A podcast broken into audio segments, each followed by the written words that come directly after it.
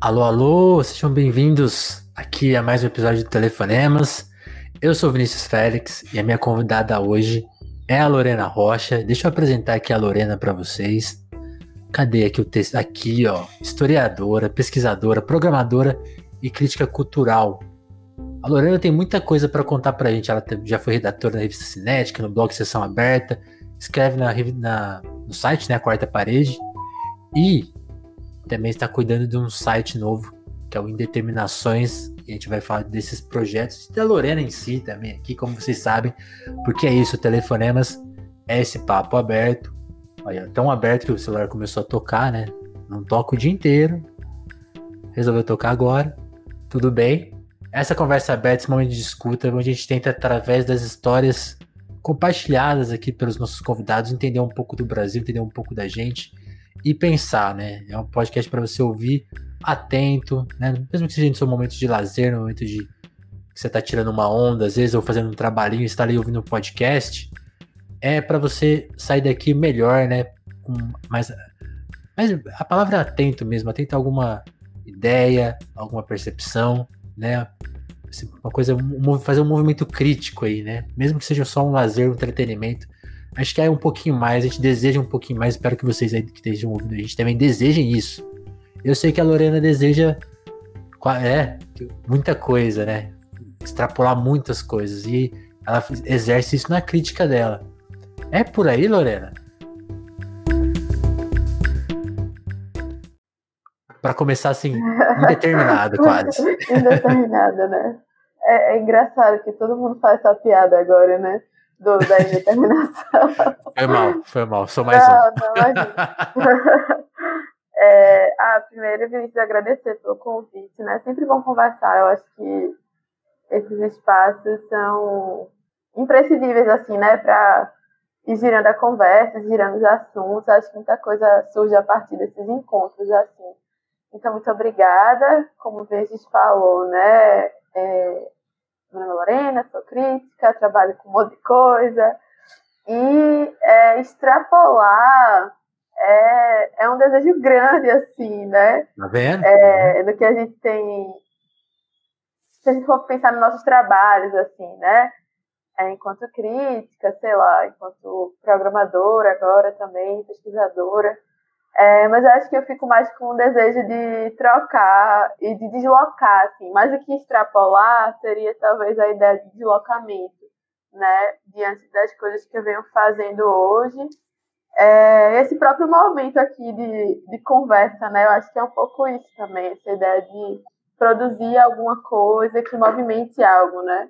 Que causa esse deslocamento, assim, ter me motivado muito a continuar fazendo o que eu faço, sabe? Saquei. É, é e, e, é louco isso, porque é uma, é uma ideia, acho que difícil de, de traduzir, né? Porque, por exemplo, aqui no Telefonemas, toda vez eu tento meio que divulgar qual é a nossa missão, e, e eu sempre me atrapalho na palavra, assim, tipo, é, é uma escuta, é, a gente quer ouvir porque acho que tem essa missão, né? Tipo, ouvindo o outro, você também se ouvir, né? Tudo meio difícil Sim. de explicar isso. Uma sessão de terapia, quase. É, muito, é, totalmente. E de graça, né? Porque terapia tá muito caro no Brasil. Fica aí a minha crítica. Mas, mas Lorena, falando disso, acho que até vale, antes de investigar mais aí o seu passado, você falou contar de onde, onde você nasceu, como você começou a se interessar por cinema, esse papo que a gente tá falando aqui de, né, de uma coisa de criar, talvez fazer uma criação nova, me chamou a atenção do jeito que eu te conheci, né? Porque o GG publicou a crítica que você estava fazendo, junto com o Juliano, sobre, lá no Indeterminações, sobre medida provisória e a, diferente do que é uma crítica comum, né? Acho que da forma que se pensa muito a crítica, é um texto fechado, né? É um diálogo de vocês, uma longa conversa sobre o filme.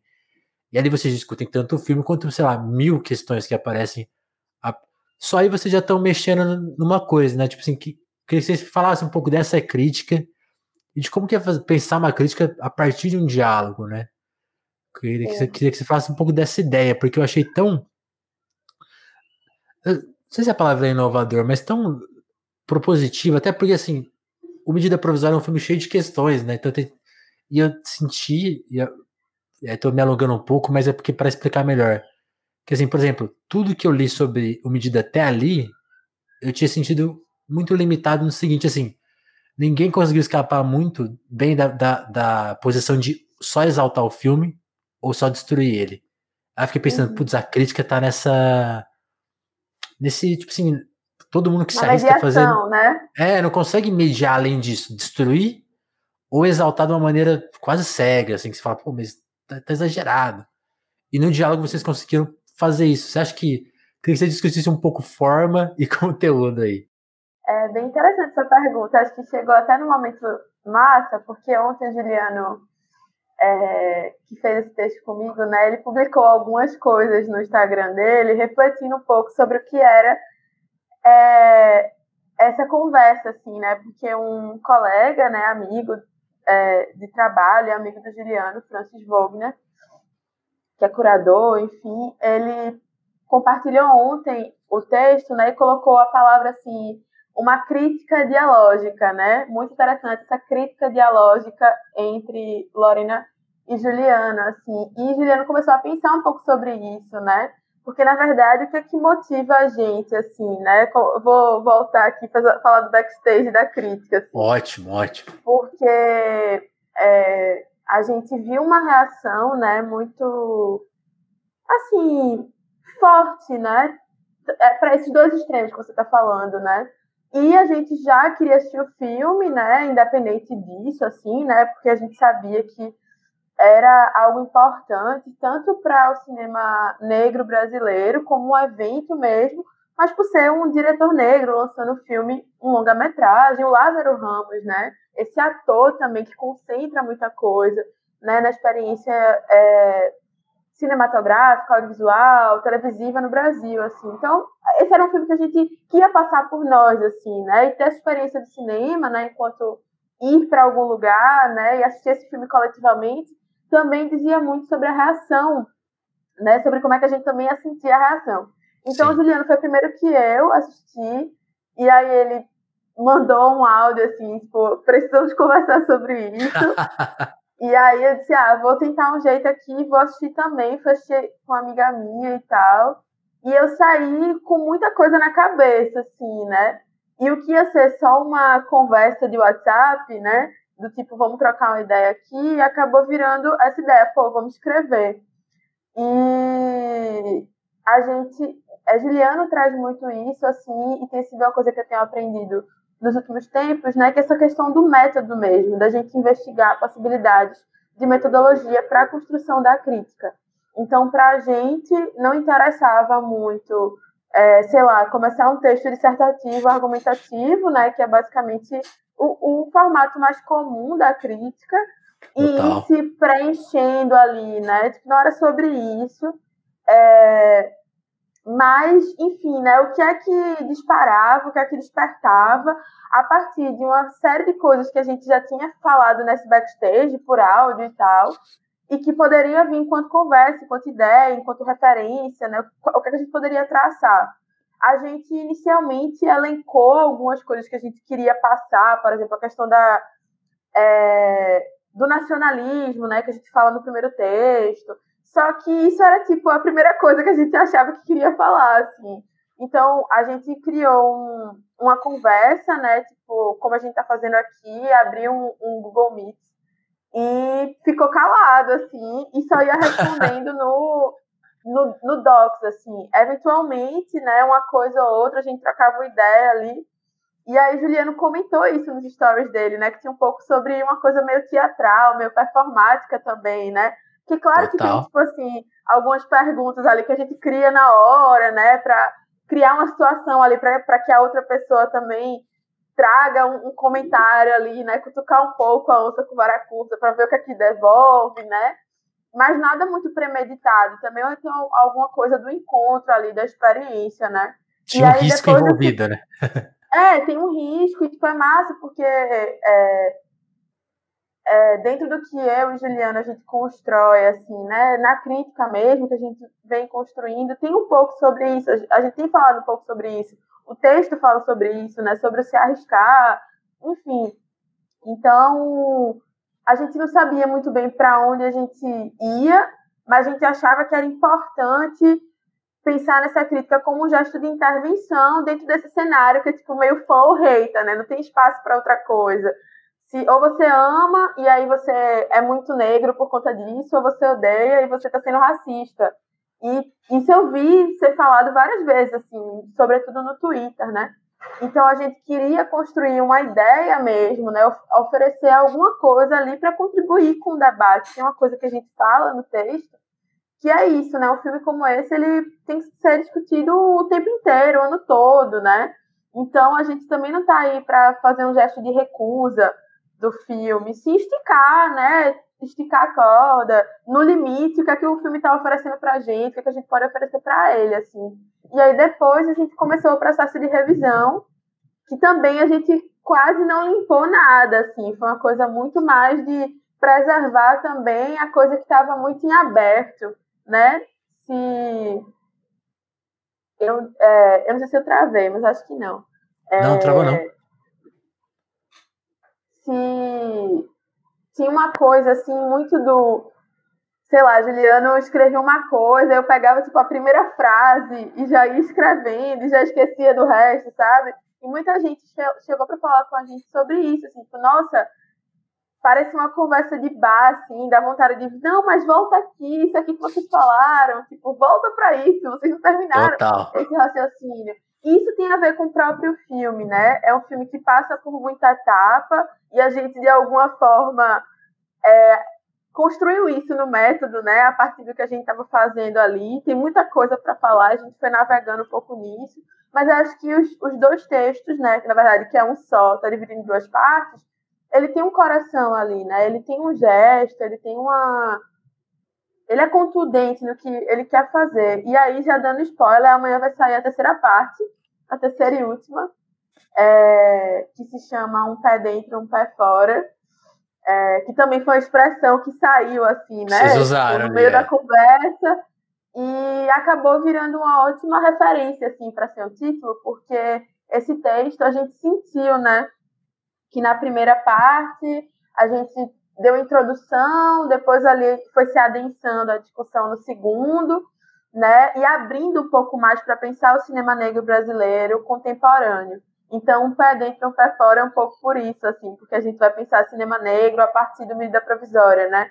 O medida provisória sendo disparador em algum sentido para a gente pensar sobre o campo cinematográfico negro no Brasil. E aí esse texto tá tipo o dobro do outro. Tem 12 Exigente. páginas.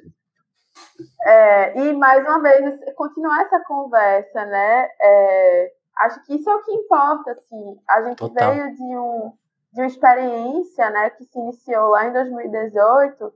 Eu sei se você conhece, que, enfim, o, o Heitor Augusto publicou um texto. Eu não É, lembro agora o nome do título, né? Mas é o que eu- eu pode li- ou não ser.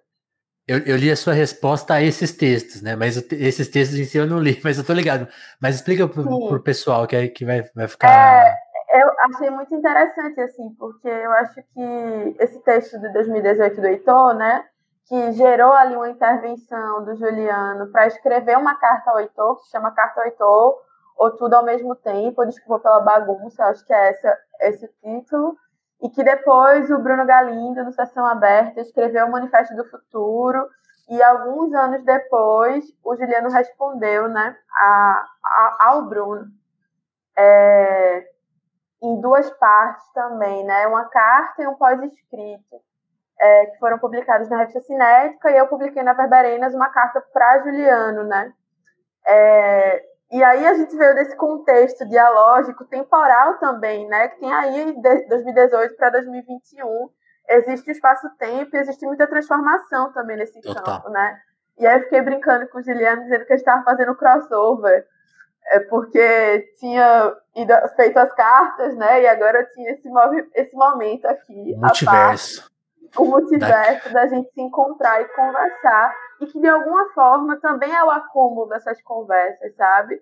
É, que de alguma forma é uma resposta também tangencialmente ao que a gente está elaborando quanto pensamento nesses últimos anos sobre o cinema negro no Brasil, né? E sobre as artes negras, né? De uma maneira geral, acho que os, os textos passam um pouco sobre isso, né? Sobre a experiência de ser artista negra no Brasil, quais os impasses estão atrelados muitas vezes a isso, né? O que faz a gente parar também em alguns lugares, enfim, ou não querer retornar para outros. Então, acho que essas duas experiências assim mais recentes, né? Eu não diria que inéditas nem excepcionais, mas me fazem me instigam assim para pensar nessas outras possibilidades de fazer crítica mesmo, né? Para mim, desde o início, e aí já falando um pouco sobre esse passado, né? Fazer crítica, pensar crítica pensar cinema nunca foi uma coisa isolada, assim. Eu sempre fui muito mediada é, com programas formativos, concursos livres, oficinas.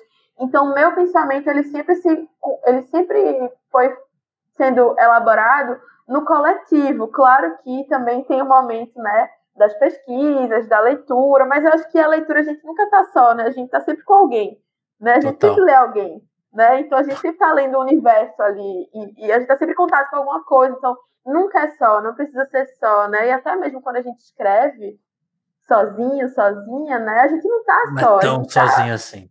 Não, a gente tá, a gente e uma galera que passou por nós, assim, né? E o filme ou qualquer outra coisa que a gente vai escrevendo, a gente não tá só. Então, por que não fazer disso uma prática, assim, né? E acho que foi uma ótima oportunidade. Soma, Somaram-se desejos, assim, né? É, meios de Juliano para poder conversar e falar sobre o filme mesmo. E até um amigo, é, o Diego Araújo, que é um artista, enfim, super foda, lá de Salvador, que eu converso, troco muita ideia com ele, ele falou assim, pô, seria massa que alguém que fosse mais aderente ao filme tivesse entrado na conversa, assim, né? Porque eu acho que também ia produzir um outro lugar ali, talvez de mais embate, né? Porque, querendo não, por mais que eu e Juliano ali tenha essa troca, a gente tem um pensamento talvez um pouco mais afinado sobre o que a gente pensa, né? Aí eu disse, nossa, seria maravilhoso alguém topar, alguém que é muito fã do filme, sabe? Se alguém quiser, fala comigo, manda um e-mail, que a gente troca essa ideia e, e constrói essa conversa, assim, eu acho que seria bem massa.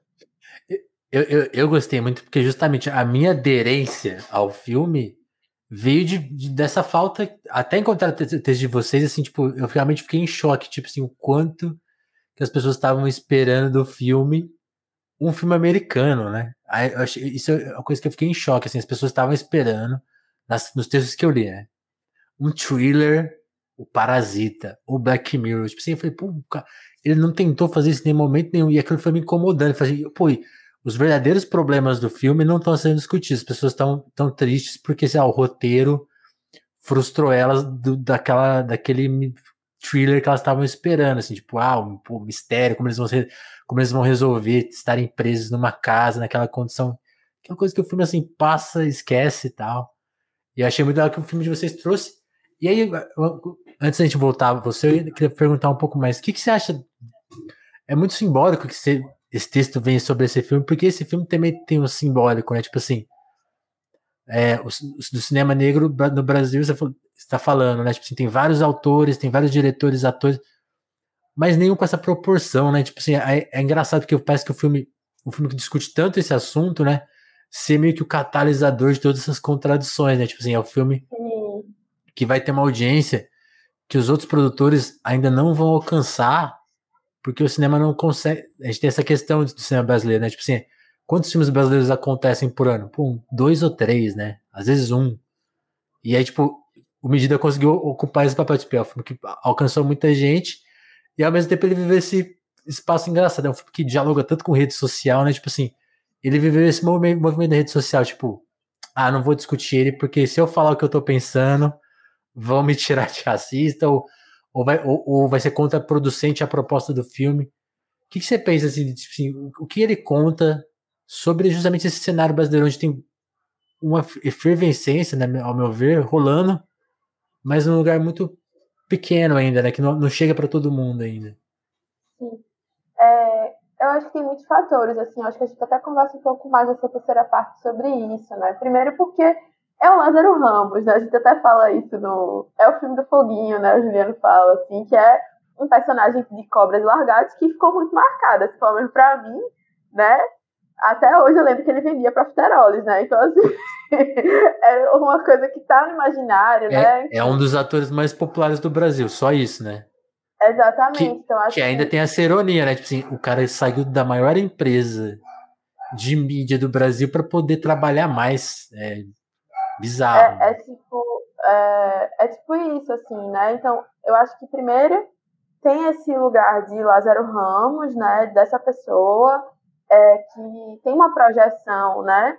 Muito forte para a figura dele. E aí isso também causa várias contradições, né? Porque à mesma medida que tem uma projeção muito forte, também talvez tem uma demanda muito forte do que esse ator negro, entre aspas, representativo, que tem que dar conta de várias agendas, de um filme negro feito por um diretor negro, com discussão racial no Brasil. Então, assim, você concentra... Já carregou muito, né? É, você já concentra muitas coisas para que, né, é muito fardo para uma pessoa só, ao mesmo tempo que um filme também é feito de maneira muito coletiva, né? Tem que lembrar disso. Então, é, agências aí, mas também são muitos fatores, inclusive econômicos, que incidem na produção de um filme como do tamanho do, do medida provisória, né? E que ele já vem é, atrelado a uma propaganda, né? A uma expectativa, como você falou, né? Eu desejo que o filme seja assim, eu quero encontrar isso na tela de cinema. E talvez é, tudo isso re, é, recaia também na própria produção, né? Ensine na produção, com certeza. É, a gente vai conversar um pouco mais disso no, nessa terceira parte, gente conversa sobre isso, né? Que até o Juliano fala, né? Parece que existem vários Brasis no modo de fazer filme, né? Isso sim, é óbvio. E existe o circuito independente, né? Feito por pessoas negras, é, pessoas não brancas, pessoas indígenas, enfim, é, que circula, né? E dentro desse circuito independente, ele também não é único, né? Ele também tem suas nuances. Ele também tem os filmes que a gente vê mais e os outros filmes que também ficam sendo menos vistos, uns, né? Uns são mais independentes que outros. É, tipo isso, né? E eu acho, foi massa você falar isso do um filme que concentra, parece que é exatamente esse dilema, assim, né? Entre um filme que ele quer é, atender a um público e também quer dialogar com outro, quer conversar com o cinema narrativo, mas ao mesmo tempo quer conversar com o cinema mais experimental, aí fica no meio do caminho e acaba Total. no, né? Isso, isso para mim, um negócio ali. Isso para mim é exemplar. Gente... O, quanto, o quanto a primeira metade dele, ele, ele tá tipo realmente criando um thriller, aí depois ele esquece o thriller e vai pro simbólico. Aí eu falei assim, legal essa opção, mas realmente perdeu, perdeu uma galera aqui, porque a galera vai ainda tá esperando aqui. Mas tudo, mas tudo bem, mas, mas é... isso que você falou é, é interessante, é, tipo assim, é justo ele carregar tanta responsabilidade, né? Tipo. Isso tem a ver com a demanda também do que se espera sobre o filme negro, né? O que, que, que eu quero ver na tela, né? Eu tô falando assim, nessa pergunta, assim, o que é que se quer ver na tela quando se pensa que tem uma pessoa negra na direção, né? E aí talvez os filmes independentes, aí, por exemplo, a gente fala até do Rosa Filmes, né? De filmes como Ilha, como Café com Canela, né? Que são filmes de uma galera que tá fazendo cinema, tipo, no Recôncavo Baiano, né? A Glenda e o Ari. E, tipo, essas demandas, né? Tem uma frase que eu gosto muito, acho muito foda que a Glenda falou na entrevista, né? É, falando um pouco sobre isso, de enfim, né? De muitas vezes ela não ser falada, né, enquanto uma diretora negra, sobretudo porque ela dirige seus filmes com uma pessoa que é lida socialmente como branca, né? E aí, enfim, também tem muitas questões em relação a isso, mas é, por ela não fazer o filme sozinha, enquanto uma mulher negra, né? Mesmo tendo três filmes longas, longas na, já na trajetória e mais um agora para sair, que é o Munguzá, ela não é uma das pessoas que é colocada como a diretora negra do cinema brasileiro, sabe? Saquei. E ela falou assim, ela falou uma frase assim, conversando sobre isso, que é, não ser vista é também não ser vigiada, né? Isso tem um pouco a ver com essa demanda também da expectativa, né? E o que isso também impacta nos processos criativos, né? No que a gente precisa colocar, talvez, né? E é, tudo isso é muito complexo, né? Mas, por exemplo, é o que a gente fala logo no início dessa terceira, dessa terceira parte. Coexiste medida provisória e ilha.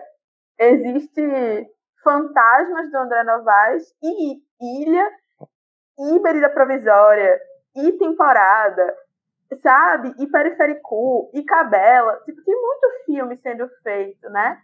Mas, claro, dentro de um circuito comercial, um filme como medida, tendo toda, concentrando, né, todas essas coisas que a gente vem falando sobre ser uma, ter uma grande propaganda, um grande investimento econômico, por ser do Lázaro Ramos, por ter uma. Gente, tem uma homicida. Né? Tipo assim, é todo um conjunto né, de atores, de é, cantores, pessoas que estão na mídia e que são consideradas representativas né, para a cultura negra contemporânea brasileira, isso faz com que o filme seja empurrado para o público, né, que ele realmente é, seja desejável ser visto, né?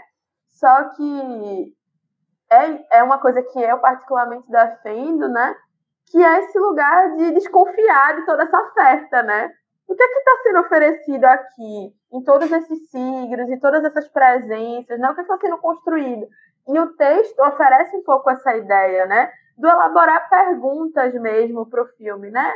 Por que essas pessoas aqui, esses signos aqui, essas músicas aqui, o que é que está em jogo, né? O que é que está atrelado a esse ritmo tão acelerado e, e o que é que cria um ambiente que a gente não pode falar sobre o filme, é um filme protegido em si mesmo, né? Ele criou alguma coisa para dentro, quando na verdade é mais que é, saudável a gente produzir um circuito é, fílmico e crítico. Isso acontece ao mesmo tempo né? E só é assim que a gente consegue movimentar, criar outras coisas, né? Porque também o medida provisória ele concentra e extrapola, né? Usando essa palavra que tu trouxe no começo, é um tipo de cinema que o Juliano vai chamar nesse novo texto, né, de cinema antirracismo do mercado, né, que é um cinema atrelado a um discurso muito específico, a um modo de estar na tela, atendendo às demandas raciais,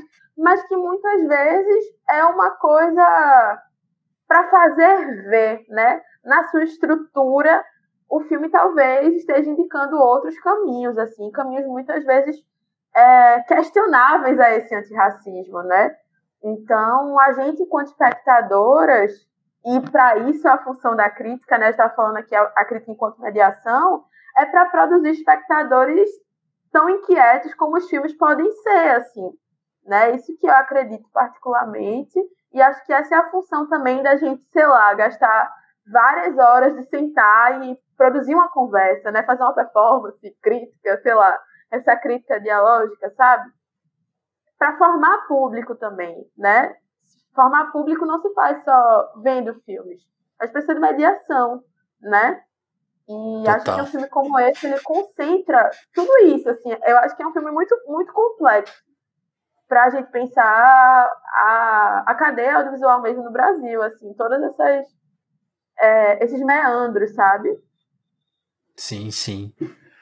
E então fica aí, ó, meu convite para quem tá, né, eu até deveria ter apresentado isso melhor no começo do papo, falando assim, eu conheci a Lorena por causa desse texto, então a gente ia conversar sobre ele um pouco antes de falar da Lorena. Então, fica o meu convite para vocês, eu vou deixar o link aí na descrição visitem o Determinações, leiam a parte 1, leiam a parte 2, leiam a parte 3 que vai sair ainda, né?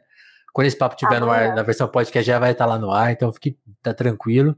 E assistam medida, né? Para justamente participar do, do, debate da conversa. Acho importante ser.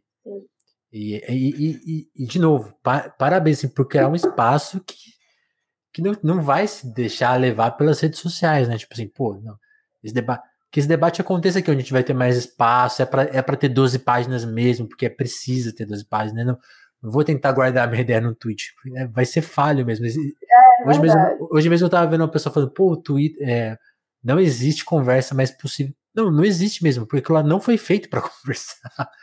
Então, que mais pessoas entendam isso também, e aí, enfim, aí já são mil assuntos juntos. Vou retomar aqui a, a minha ordem, Lorena. Conta um pouco sobre, sobre você, assim, onde você nasceu, você é de Recife, né? E queria que você falasse um pouco da sua infância e da adolescência. Nossa. Porque aí tem essa pergunta aqui no telefone, mas que é isso? Você contar isso não na perspectiva é, de ficar. Não precisa detalhar muito, contar assim, coisas que você não vai nem querer contar que a gente saiba, né? Bastidores da é, coisa pequena, coisa que coisa tem que assim, sei lá, tem, ah, tem vergonha dessa história. Não é isso. Mas é justamente relacionado àquela Lorena criança ou da adolescência, como ela foi se interessando por esse mundo, né? Tipo assim, o cinema, até a crítica mesmo, quando você começou a ler coisas que te interessavam. Até você falou isso muito, né? Te interessa muito participar desse mundo mediado pela, pela conversa, pelo debate, pelo coletivo. Isso surgiu para você nessa época ou surgiu depois, assim? Mas localiza a gente um pouco para você, pra gente saber que Recife é essa, que lugar é esse, que família é essa, que Lorena é essa. Ah, é complexo. Eu vou, eu vou pedir para minha terapeuta vir aqui com o caderninho dela, tô. Mas, assim, me, dá, me dá essas notas aí. O que, que tem aqui escrito? É... Deixa eu ver.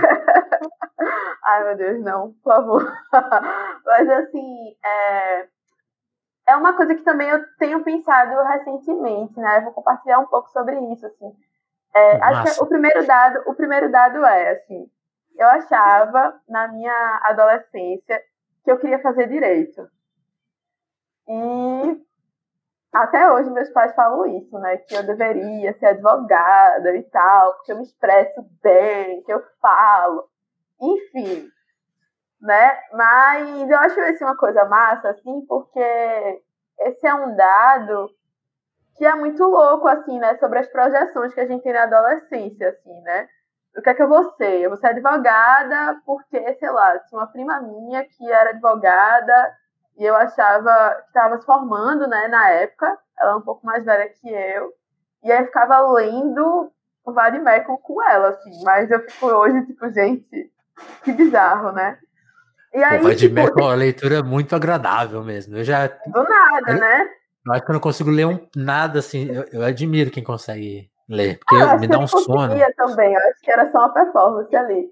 Mas é, tem essa adolescência e tem uma infância muito mediada pela dança, assim. Né? Ah. Tipo, eu fiz dança durante muito tempo na escola, fazia muitos esportes e tal. Mas eu sempre estava envolvida com coisa de arte. Inclusive, teve um, um dos anos, assim, no ensino médio, no primeiro ano do ensino médio, que eu, tipo, fui pra final, assim, naquele ano, porque eu tinha me envolvido, tipo, nos jogos internos, eu não sei se chama assim, é tipo as Olimpíadas da escola, né? Eu uhum. sempre me envolvi desde muito cedo e eu era a pessoa que organizava as paradas tudo, assim, com 14, 15 anos. Então, esse ano especificamente, eu me dediquei muito. Eu faltava aula, tipo, fazia de tudo para poder entregar o melhor espetáculo que pudesse ser visto, assim, né? E eu lembro, assim, desse meu... Eu fui retomando esse meu envolvimento com arte, assim, recentemente. Tipo, caralho, tipo... Eu, eu fazia isso, sabe? Tipo, eu, eu era um artista. E eu, e eu nunca tinha percebido isso, assim, nos últimos tempos, né? E aí, tipo, na universidade, eu fiz a Universidade de História, né? Me licenciei em História aqui na, na UFPE. Só que também no meio do caminho, né? Eu crente também que ia ser professora de, de escola regular, né? Ensino regular, tipo, nunca, gente, eu odeio rotina. Só que eu odeio rotina. Então, assim, eu seria muito triste se eu fosse dar aula na escola, eu acho, sabe? E aí eu, no meio do caminho, eu comecei a me envolver com teatro aqui na cidade, fazendo vários cursos livres e tal. E também, paralelamente, eu tinha feito uma uma disciplina em jornalismo de crítica cultural. E foi nessa, nessa disciplina que o, o César Castanho, não sei se você conhece, ele escrevia para fora, acho que ele escreve ainda. É, o César Castanha me indicou um projeto de um, de um festival aqui de Recife, na Janela Internacional de Cinema, que era Janela Crítica. E eu disse, ah, velho, não vou passar nisso, pelo amor de Deus, né? Tipo, nunca, não vou passar. Passei. Aí, inclusive, quem foi meu professor, meu é, orientador pedagógico nessa época foi o Juliano Gomes, né? Com quem eu estou escrevendo crítica hoje. Isso é bem interessante. É, mas eu achava que aquilo não era para mim, assim. Eu fiquei muito feliz. Eu pensei que ia ser a coisa mais importante que eu ia fazer na minha vida, sabe? E, paralelamente, eu tinha feito um outro curso, uma, acho que umas duas semanas antes, assim, que era um curso de crítica teatral, a primeira também que eu fiz, com a Beth Nespoli, do Teatro Jornal, né? E aí esse foi meio que o ponto de concentração do início de, da escrita, assim. Só que já nesse período anterior, que tá falando da adolescência, né, dessa veia meio artística que existia em mim ali, eu sempre assisti muito filme, muita série de TV. E eu sempre assisti filme é, lendo crítica. Mas, tipo, pra mim não era uma parada. Eu tanto poderia ir pro Adoro Cinema, como ter passado por um texto da revista Cinética e não sabia nem diferenciar o que era isso, sabe? Eu só lia. Você queria ler sobre o filme, é isso? Só lia, sabe? Aí, se é uma coisa mais comercial, se é mais inte intelectualizado, é, nada. Eu só lia, eu só lia. E isso também na universidade ficou um pouco mais forte, tanto com essas experiências, como também é, que eu comecei a frequentar os cinemas mais. cinemas de rua aqui da cidade, né? É, o São Luís, o cinema da Fundação. Eu queria muito é, no São Luís um dia. é, é, é incrível, né? E esses cinemas, eles também é, forneceram outros tipos de filme, né? Para eu assistir. Então, fui criando, construindo outras referências, assim. Mas nada foi tão consciente, sabe? Então, eu acho. É isso, assim. Eu retomei alguma coisa da adolescência, da infância ali, porque eu acho que eu sempre tive interesse na arte, assim, sabe? Só que eu acho que em algum momento, quando você tem que decidir o que você tem que ser quando crescer, isso é meio tolhido, assim. E aí entrei na faculdade, isso foi tolhido de novo, né? Por estar muito ali naquele ambiente. E eu consegui escapar, assim, né? Inclusive, atrasei meu curso para poder fazer disciplinas em outra, outros departamentos, porque me interessava muito, tipo, fazer aula em teatro, fazer aula de cinema, antropologia, ciências sociais. Eu não queria fazer aula história, assim, sabe?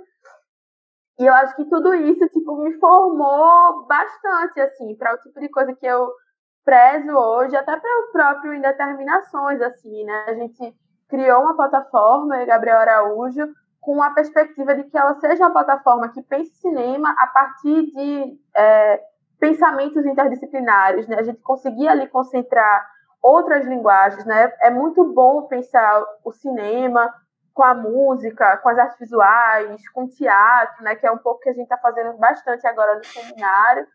Então, é isso, assim, é, eu, eu venho desse, dessa trajetória e a partir dessas experiências com o Janela Crítica e esse curso da Beth Nespoli, eu comecei a fazer vários outros cursos, né, sobretudo é, depois que eu fui para o Talent Press, no Rio de Janeiro, né? Acompanhei o Festival do Rio. E em 2020, antes da pandemia, eu fiz a cobertura do Festival de Tiradentes. E foi ali, eu acho que os dois momentos, assim, que eu. Caralho, tipo, festival de cinema, né? Porque aqui, por mais que eu acompanhasse, os, os festivais aqui, eles são muito concentrados, né? A gente tá falando de dois festivais, um no Rio e um em Tiradentes, que tem uma, amplitude, concentra muitas pessoas e concentra muitas pessoas, sobretudo de Tiradentes, do circuito independente, né? De cinema Sim. independente. Então eu conheci as pessoas lá, conheci, tive acesso a alguns debates lá e fiquei, meu Deus, tipo, onde é que eu tô, assim, sabe? Mas também com muita vontade de construir um pensamento. Então, isso foi muito interessante. Aí veio a pandemia. Brecou um pouco a ideia. Não, eu persegui, eu persegui a ideia, assim, né? Porque eu comecei a fazer muitos cursos com muita gente, né? É, nesse, enfim, desse universo do cinema independente. E isso só foi aguçando, assim, alargando as possibilidades de pensamento. E o exercício da crítica ficou cada vez mais constante, né? É muito doido pensar que mesmo no período de pandemia, assim, foi um momento que na verdade, foi muito importante.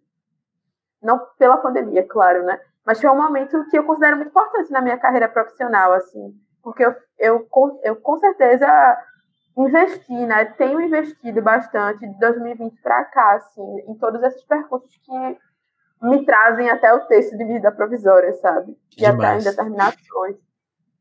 Não, e muito legal você contar sua trajetória dessa maneira, porque acho que isso informa muito o tipo de texto que você faz, né? Porque quando você falou, pô, quando eu, quando eu gostava de filme, ali na adolescência e tal, ficava vendo os filmes e lia qualquer tipo de texto, aí tem esse contato, né? Porque, por exemplo, eu fico pensando muito que existe uma crítica de cinema, não é nenhum demérito isso, mas é, é uma coisa que acontece, eu acho. Pelo menos eu sinto isso, assim, como leitor, assim, também muito ocasional. Embora hoje eu seja um, um leitor mais exigente. Tipo assim, eu assisti, sei lá, o Drive My Car. Aí eu vi o filme, ah, legal o filme, todo mundo, todo, tá todo mundo elogiando. Por favor, alguém me dá um texto sobre isso, porque eu quero entender, porque eu gostei, mas assim, tudo que eu leio é só das pessoas, ah, eu gostei também. Tá, mas e mais? Não tem mais? Ninguém falou, ninguém tem uma palavra a mais sobre o filme. E isso vai me deixando. Então é bom ler. Mesmo quando você lê uma resenha que é. Mas é o que eu queria dizer, sendo mais objetivo. Tem uma crítica de cinema muito o cinema pelo cinema, né? E aí é legal quando você descreve a sua formação, que é tipo mais multifacetada. Então, da dança, que você se interessava, sei lá, o esporte, ou mesmo organizar uma, as tarefas da escola lá para o evento, que hoje tem muito a ver, porque eu, eu queria que você explicasse isso também do, do, do, do Indeterminações, que assim, não é um espaço que só quer criar um espaço crítico, né? Você não quer.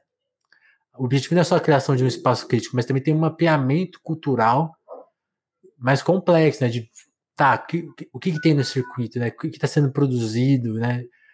Tem essas duas, essas duas, duas missões ao mesmo tempo, né? E é tipo assim, isso tem muito a ver com essa sua formação, né? a ideia do, do Indeterminações veio justamente desse processo aí, desse. Você falou, você chegou em 2020, pô, fiz todo tipo de curso e cresci profissionalmente justamente nesse período, que é um período muito negativo para o mundo, né? Mas você estava em casa, foi a, sua, a solução que você encontrou para você. E tem, tem muito a ver com. Vai, esse processo vai dar determinações?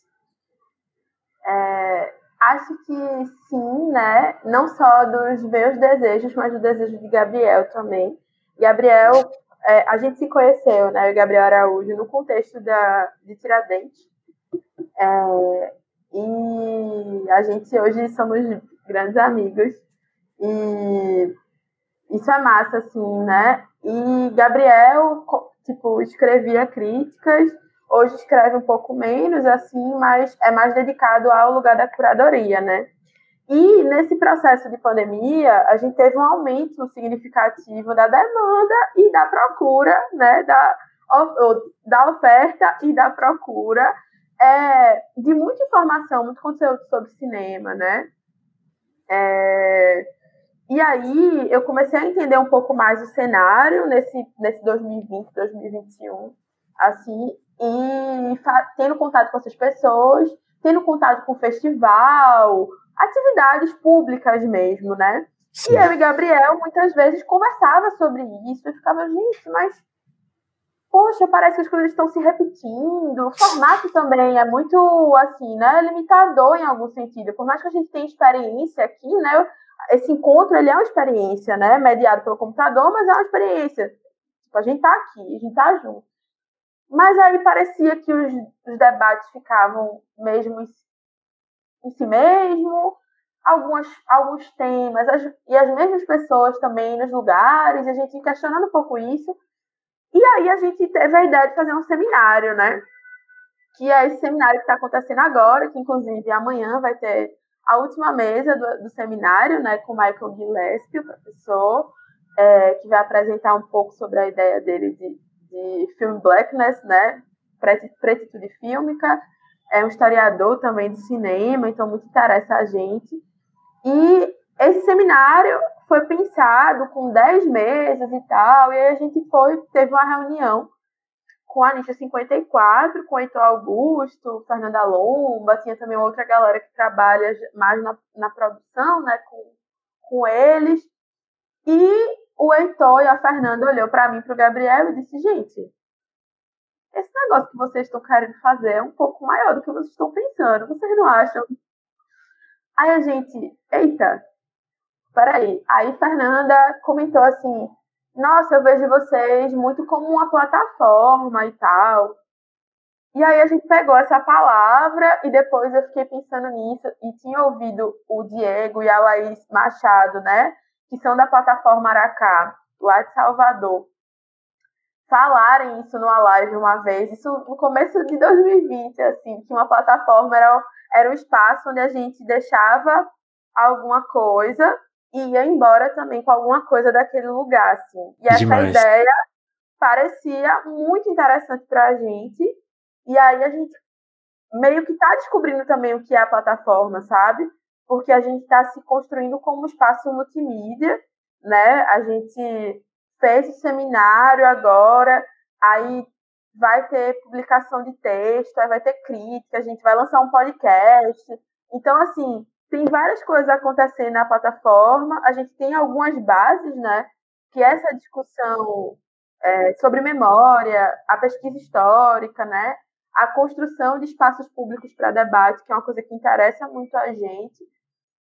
É, mas a gente também está tentando entender o que é isso que a gente está fazendo, sabe? Porque a gente tá, também, às vezes, parece que o negócio meio que sai um pouco, tipo, meu Deus, está fazendo isso, sabe? Tipo, chegou nessa pessoa, oh, que massa que chegou nessa pessoa, a gente não imaginava que ia ter essa resposta, sabe? Então, a gente não imaginava que, sei lá, ia ter 100 inscritos no seminário, a gente sabe que até 20, sabe? Então, são coisas que vão chegando, né? E sim, eu acho que tem é, tanto para mim como para Gabriel, mas falando particularmente de mim, tem um pouco desse acúmulo mesmo, dessa trajetória, né? dessa vontade é, de debater, de criar espaço coletivo, de, de pensar cinema de maneira é, interdisciplinar, né? que são coisas que, para mim, importam muito e tive a felicidade também que Gabriel, é, quando nasce, né, gostasse disso também, é,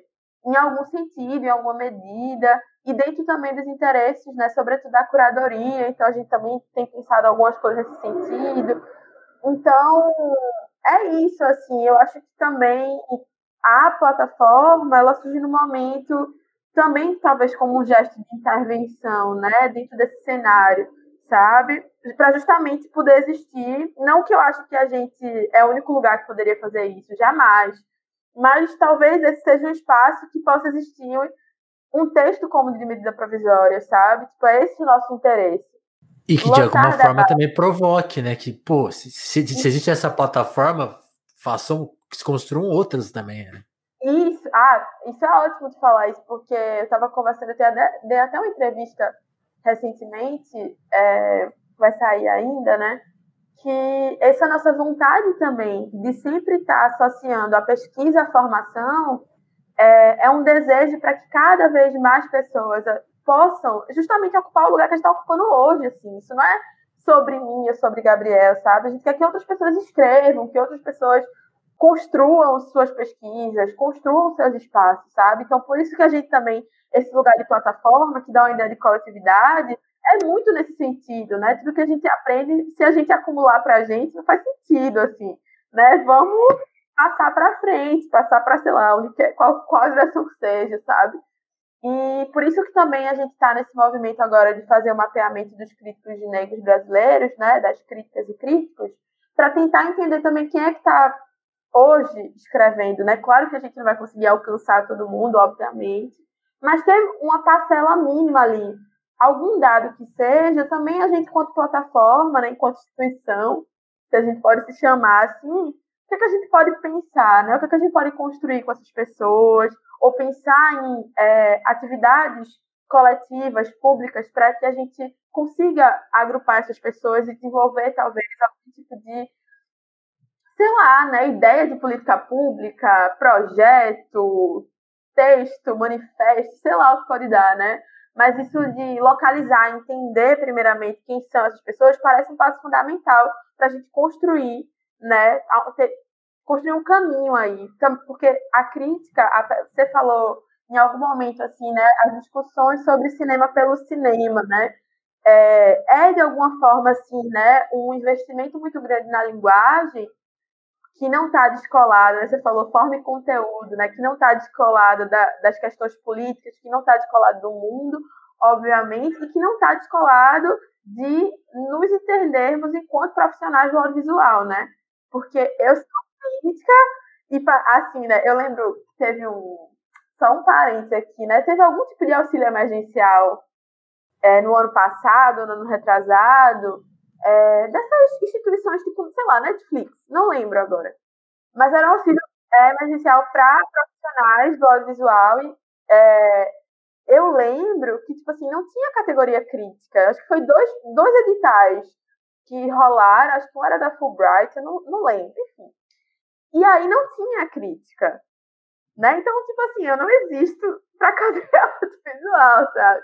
Tipo, porque não está associado a essa ideia da técnica, né? É, e também porque há muito tempo a gente, esse trabalho, ele sempre foi muito relacionado ao, ah, vamos fazer aqui porque a gente gosta, a gente acredita no cinema, sei lá, né? Historicamente, ou fazia-se quem podia fazer também, né? E aí você tem todo um rastro, enfim, para se falar isso, de quem é que poderia fazer, né? Homens brancos, classe média, que poderia fazer, sabe? E aí isso já acumula para a gente uma outra questão, né? Que estamos falando de profissionais negros, né? Negras e negras nesse lugar, nesse lugar de produção de pensamento, nesse lugar de produção de pensamento que muitas vezes, inclusive, já me disseram isso, né? Eu, tipo assim, tá escrevendo feito branco, né? Como se esse lugar de pensar, criar, desenvolver um pensamento só pertencesse ao branco, né? É, que não passa só pelo racional, né? Por esse lugar do racional. Não é isso. Mas como se a gente também não pudesse ocupar esse, essa função, esse espaço, né? Que é um lugar de intelectualidade também, né? Então, Cara. existe uma tentativa Nossa. de fortalecimento mesmo da atividade, né? Porque sem crítica não tem pensamento estético, sabe? Assim, claro, os filmes oferecem, os diretores, diretoras, atores, atrizes, tudo isso está dentro de uma conjuntura de oferecer pensamento estético, mas a crítica é importante, né?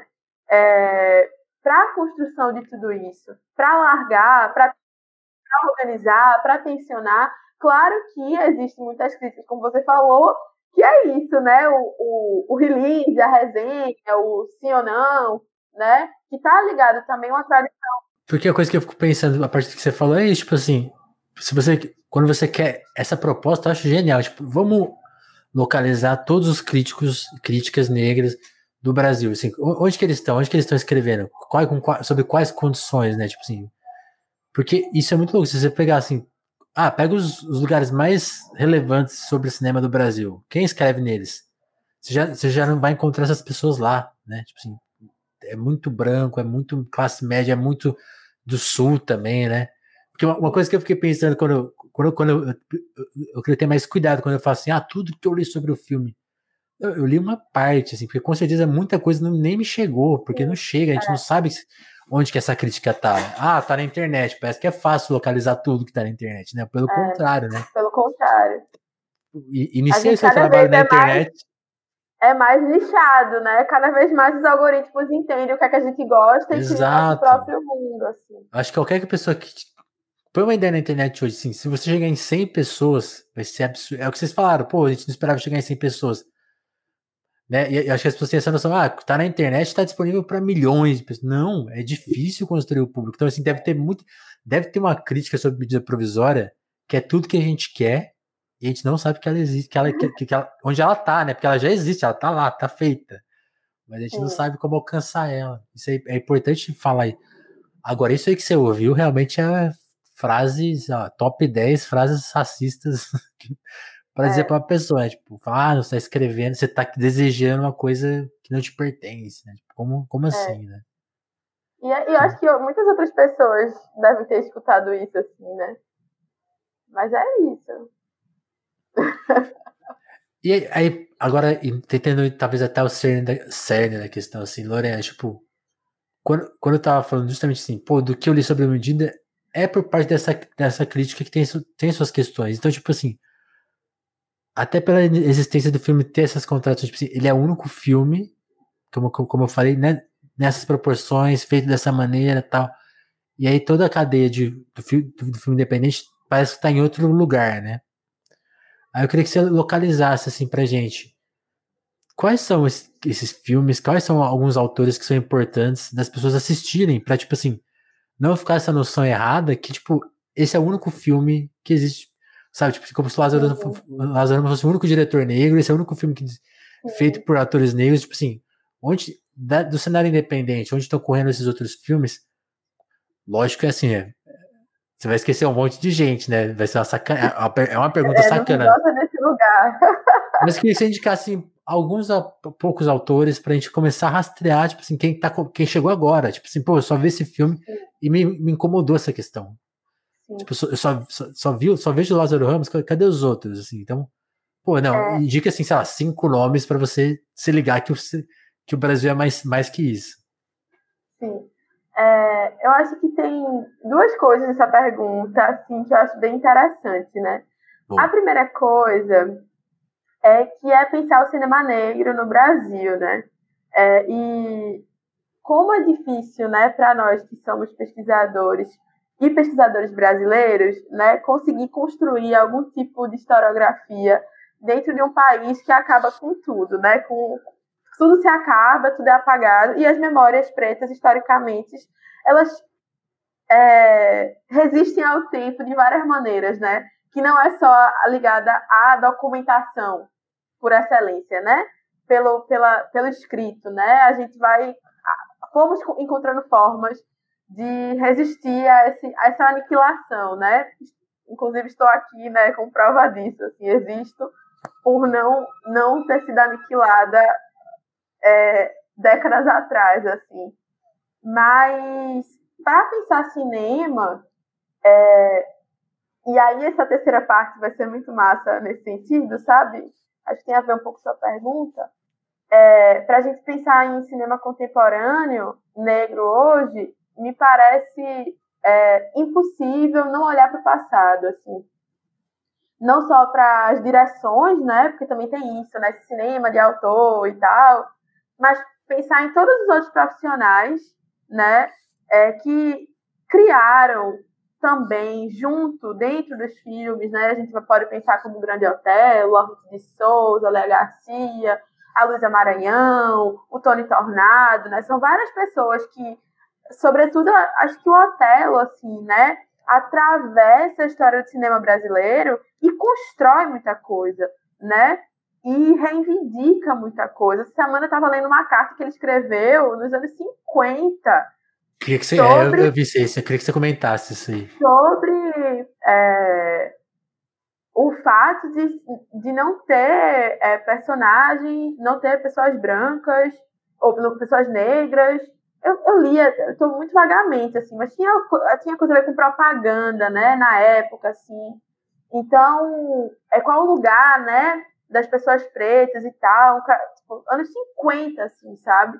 E dentro dessa história, que é muito fragmentada, né, para usar um termo que o Heitor Augusto trouxe numa curadoria que ele fez em 2018, é, é a gente pensar que existe rastros históricos e contribuições e construções feitas por pessoas negras no cinema brasileiro e ponto. Assim. Isso é um ponto de partida muito interessante, né? E tanto pensar nessas ideias dos, dos, atores e atrizes, né, como, sei lá, montadoras como Cristina Amaral, que fez Ori, sabe? Com a Raquel Gerber, assim, que foi com a Beatriz Nascimento também, assim, intelectual negro, historiadora. Quem não assistiu Ori, assista, né? É tipo, é tipo assistir isso, porque aquele filme também, se não, não poderia ser feito sem a Beatriz Nascimento, ainda que ela não esteja assinada na direção, aquele filme também não poderia ser feito sem a Cristina Amaral, assim, dentro daquela, enquanto a mulher negra montadora, assim, sabe? Dessa profissional montadora. Então, é isso, né? Também ampliar um pouco esse sentido de autoria, né? Isso interessa. Olhar para esse passado é olhar também para o que incide de alguma forma no presente, né? Ou não, ou para se a gente também se contrapor, enfim, a gente pode fazer o que a gente quiser, né? Mas existe um rastro histórico, porque essa, quando você fala assim, ah, parece que Lázaro Ramos é o único diretor negro, quando a gente fala isso, é porque a gente também está com dificuldade de localizar esse passado.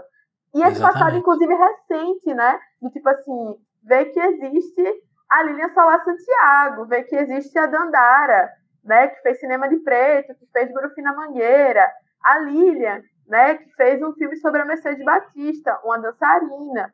né? Ver os filmes do Jefferson D, ver o filme do Joel Zito falando sobre os atores negros, sabe? Mas também ver o Odilon Lopes, que tem um filme muito foda, chamado Um é Pouco, Dois é Bom, que só tem a metade no...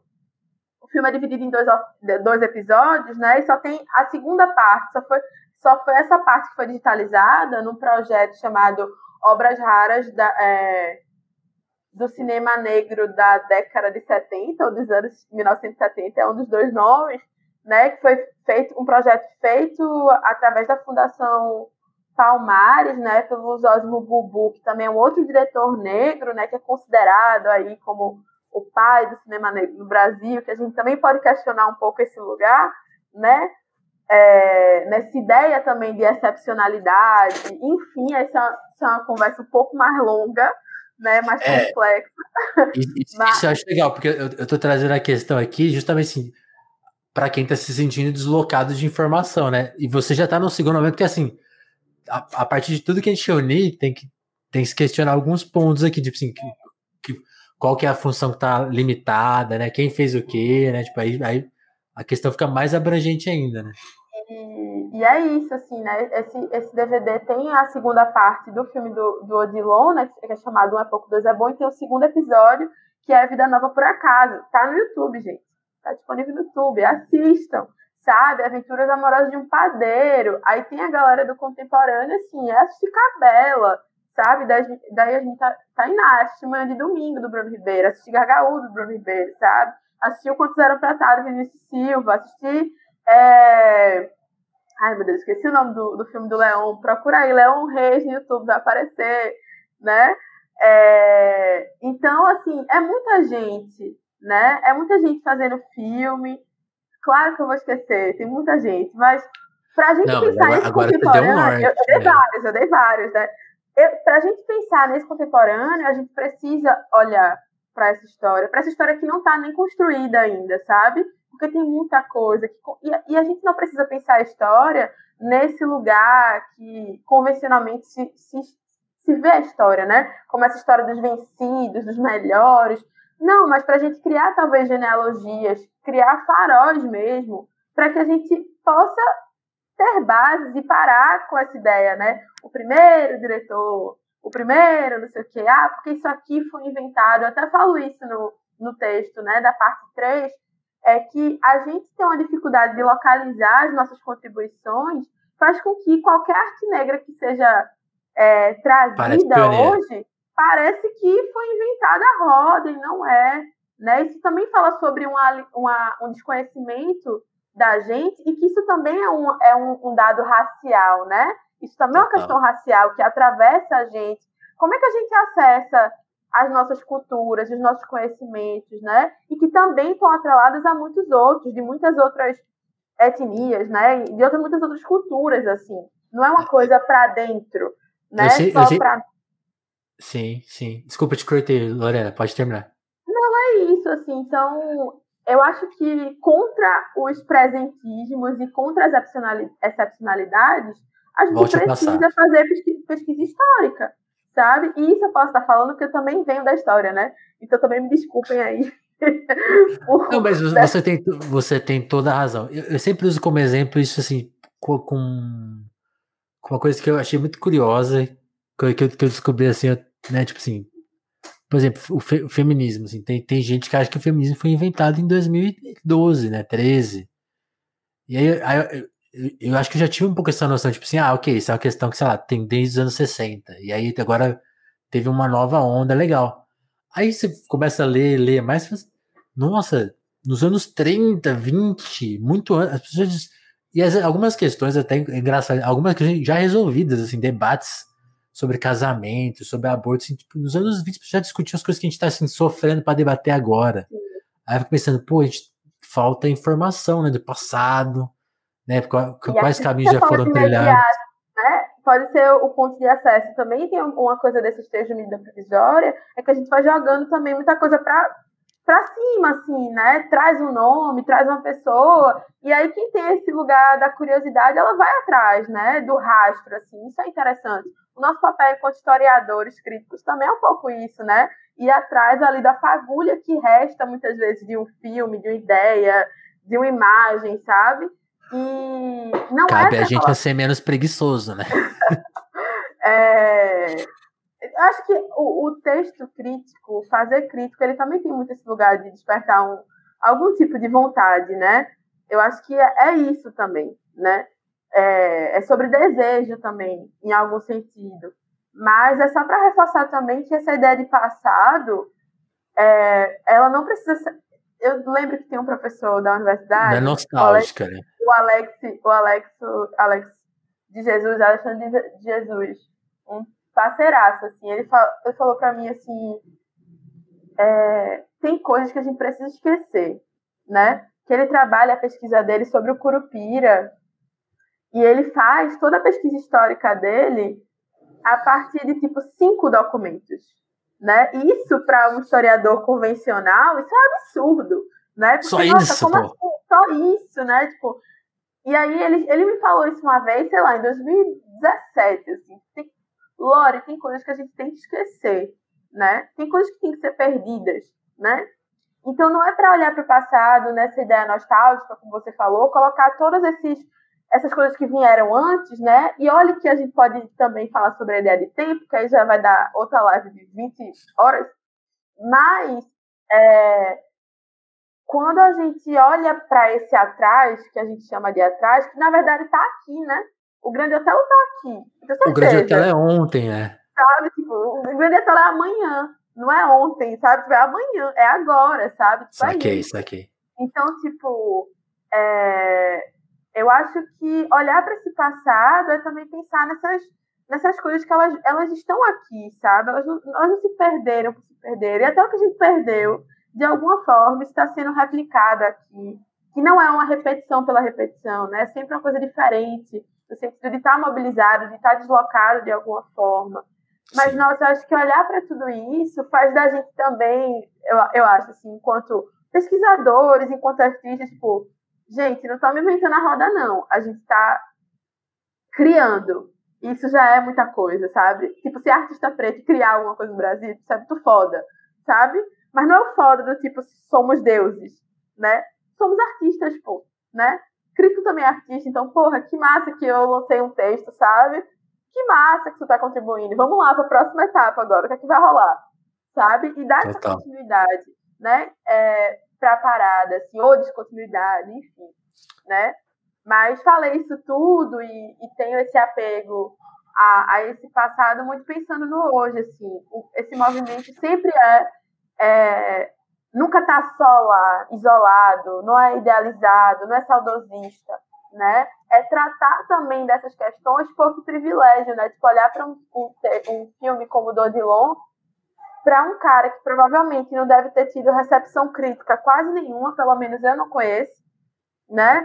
Textos críticos, soube de algumas coisas, poucas, mas assim, porra, que foda a gente hoje ter as ferramentas que a gente tem de pensamento, de construção, de acúmulo de, de questões aqui e poder olhar para esse filme. Isso também é, de alguma forma, né, devolver o que esse artista ou essa artista trouxe para o mundo, assim.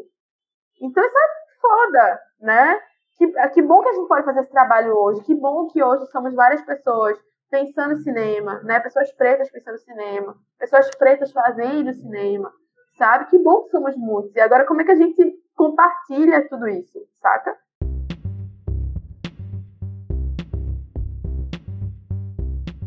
É isso. Fica, fica essa mensagem, então. Né? Conheçam, acompanhem o trabalho da, da Lorena. Essa provocação tá no ar. Né?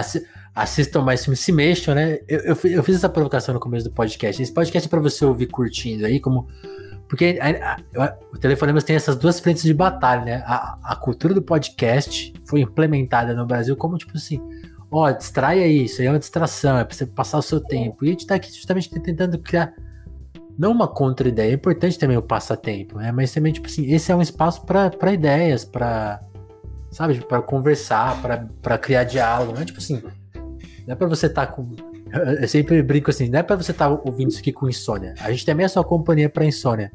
Mas a gente também tá, quer questionar por que você está com insônia, né? Neste momento no Brasil. Então é, é, é um pouco isso, né? Porra, você tem, fazendo... tem motivo pra caramba pra estar tá com isso no Brasil, Não né? é?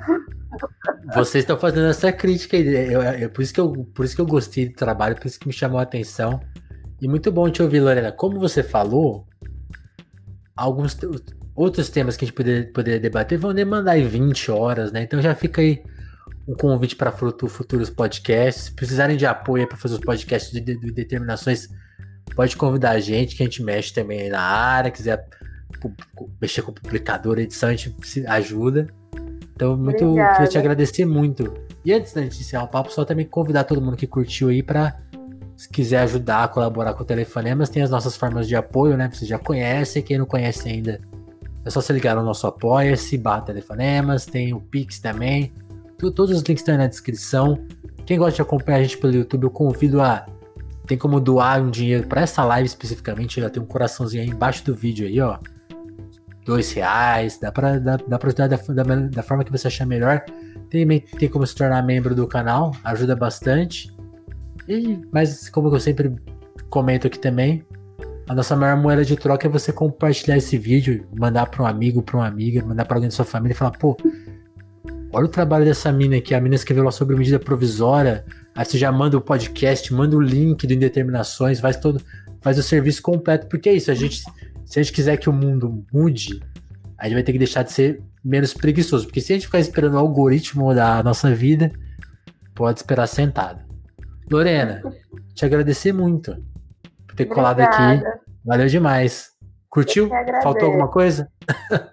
Olha, tem muita coisa para conversar, mas vai ter que ser tipo assim, 10 horas de conversa. Mas muito obrigada. Sigam a gente nas determinações, né, também. É, em breve aí vai vir um novo projeto, não da indeterminações, né, já é um outro projeto mas ainda está caminhando sobre crítica também. Então acompanhem meu trabalho, me acompanhem no Twitter. Agora, né, eu posso falar que porque o telefonema chegou para mim de lá, né? Então me acompanhem no Twitter, que vai ter novidades em breve. Boa. E é isso, assim, muito, muito obrigada pelo convite. É sempre bom conversar. Muito bom, Lorena. Brigadão. Turma que acompanhou, que acompanha tanto ao vivo quanto no gravado, muito obrigado. Acompanhe a programação das próximas lives do Telefonemas. Toda segunda e quarta a gente está nas plataformas de áudio com episódios novos. E é isso. Até a próxima conversa, gente. Valeu. Valeu, Lu. Tchau, tchau. Valeu, gente. Abraço.